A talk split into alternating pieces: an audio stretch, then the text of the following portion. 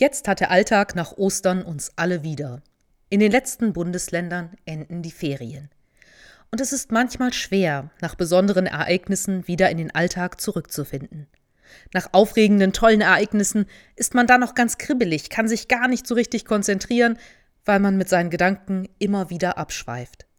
Bei schrecklichen Erlebnissen ist der Weg zurück in den Alltag noch viel weiter und schwerer.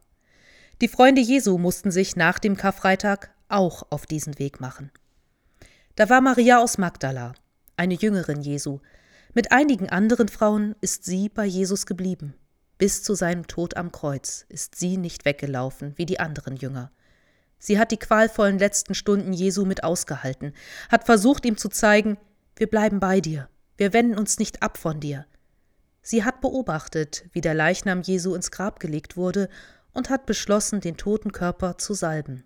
Jesus noch einmal, ein letztes Mal die Ehre zu erweisen, ihn noch einmal zu sehen, in Ruhe von ihm Abschied zu nehmen.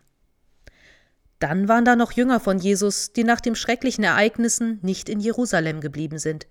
Sie haben sich auf den Weg nach Emmaus gemacht. Warum erfahren wir nicht. Der Tod Jesu macht sie traurig. Auf ihrem Weg sprechen sie miteinander darüber, aber letztendlich leben sie ihr Leben weiter, als wäre nichts anders geworden. Tja, und dann waren da noch die übrigen Jünger, seine engsten Vertrauten und Freunde, die elf, die im Garten Gethsemane dabei waren, als Jesus verhaftet wurde. Sie stehen regelrecht unter Schock.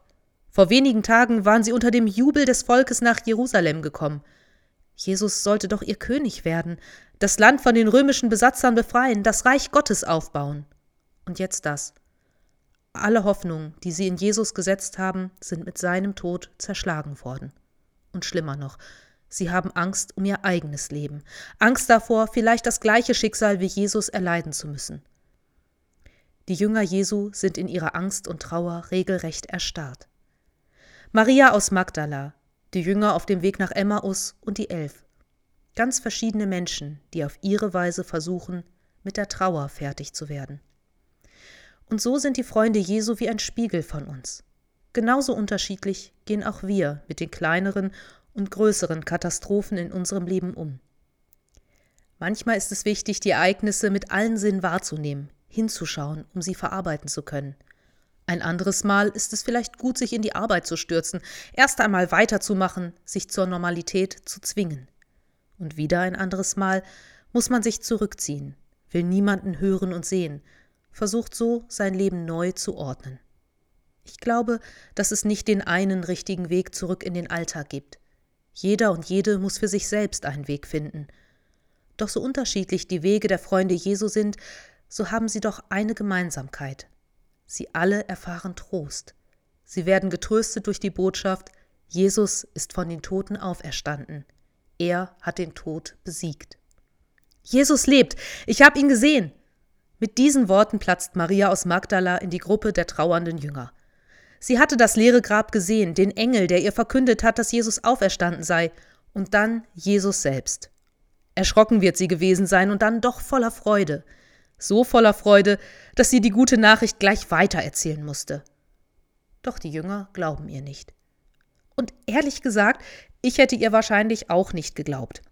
Ich hätte wahrscheinlich angenommen, dass sie vor Trauer einen Nervenzusammenbruch erlitten hat und in einer Art Wahn meint, Jesus gesehen zu haben mehr ein Wunschtraum als ein Wunder. Doch dann kommen diese zwei Jünger herein. Auch bei ihnen ist von Trauer keine Spur. Sie strahlen, lachen. Jesus lebt, wir haben ihn gesehen. Es ist die gleiche Botschaft. Doch wieder können oder wollen die Jünger es nicht glauben. Vielleicht haben sie sich auch zu wichtig genommen. Sie waren doch schließlich Jesus engste Vertraute und Freunde. Wenn Jesus wirklich auferstanden wäre, dann hätte er sich doch sicherlich zuerst ihnen gezeigt. Und dann ist Jesus mit einem Mal bei ihnen. Einfach so, als sie gerade beim Essen waren, steht er da. Ich kann mir vorstellen, dass dem einen oder anderen Jünger vor Schreck förmlich der Bissen im Halse stecken geblieben ist. Jesus lebt. Er ist bei ihnen. Und er schimpft erst einmal. Er schimpft mit ihnen, weil sie den anderen nicht geglaubt haben, weil sie der Meinung waren, dass nur ihre Erlebnisse, nur ihr Wissen und ihre Erfahrungen wichtig und richtig sind. Er schimpft mit ihnen, weil sie der frohen Botschaft, die die anderen ihnen gebracht haben, keinen Glauben geschenkt haben. Wissen wollten sie, nicht glauben. Ich gebe zu, dass ich wohl auch hin und wieder eine solche Strafpredigt nötig hätte. Ja, ich höre die Texte der Bibel, lese die gute Nachricht von Jesus, aber dass ich nun gerade über einen Glauben verfüge, der sprichwörtlich Berge versetzt, das möchte ich doch bezweifeln. Während meiner Ausbildung war es genau diese Frage, die mich bewegt hat. Wie kann ich mich denn mit meinem kleinen Glauben vor eine Gemeinde stellen und predigen? Ein Pfarrer erzählte mir daraufhin, dass Martin Luther in Streitgesprächen die Worte Ich bin getauft vor sich auf den Tisch geschrieben haben soll. Ich bin getauft. Über die Bedeutung dieser Worte sollte ich einmal nachdenken. Und während meiner ganzen Ausbildung hatte ich vorne in meiner Mappe einen kleinen Zettel, auf dem diese Worte standen. Ich bin getauft. Dieser Zettel hat mich vor jedem Gottesdienst daran erinnert, dass das Gelingen eines Gottesdienstes nicht nur an mir liegt, dass ich vielmehr darauf vertrauen kann, dass Gott bei mir ist. Gott traut uns zu, dass wir die gute Nachricht von Ostern weitererzählen so wie Jesus es seinen Jüngern zugetraut hat, und die waren nun nicht gerade leuchtende Vorbilder des Glaubens. Er weiß, dass wir oft kleingläubig sind, aber wir haben seine Zusage, dass er bei uns sein wird. Damals, an diesem ersten Osterfest, wurde die Trauer in Freude verwandelt, wurde aus der Schockstarre der Jünger ein Freudenfest.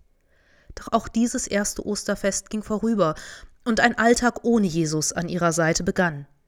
Aber die Jünger haben etwas aus diesem Osterfest mit in ihren Alltag genommen. Die Freude darüber, dass Jesus lebt. Und diese Freude haben sie geteilt. Sie haben anderen von Jesus erzählt, haben ihren Glauben gelebt. Und das nicht nur am Sonntag. Und das ist es, was wir auch tun können.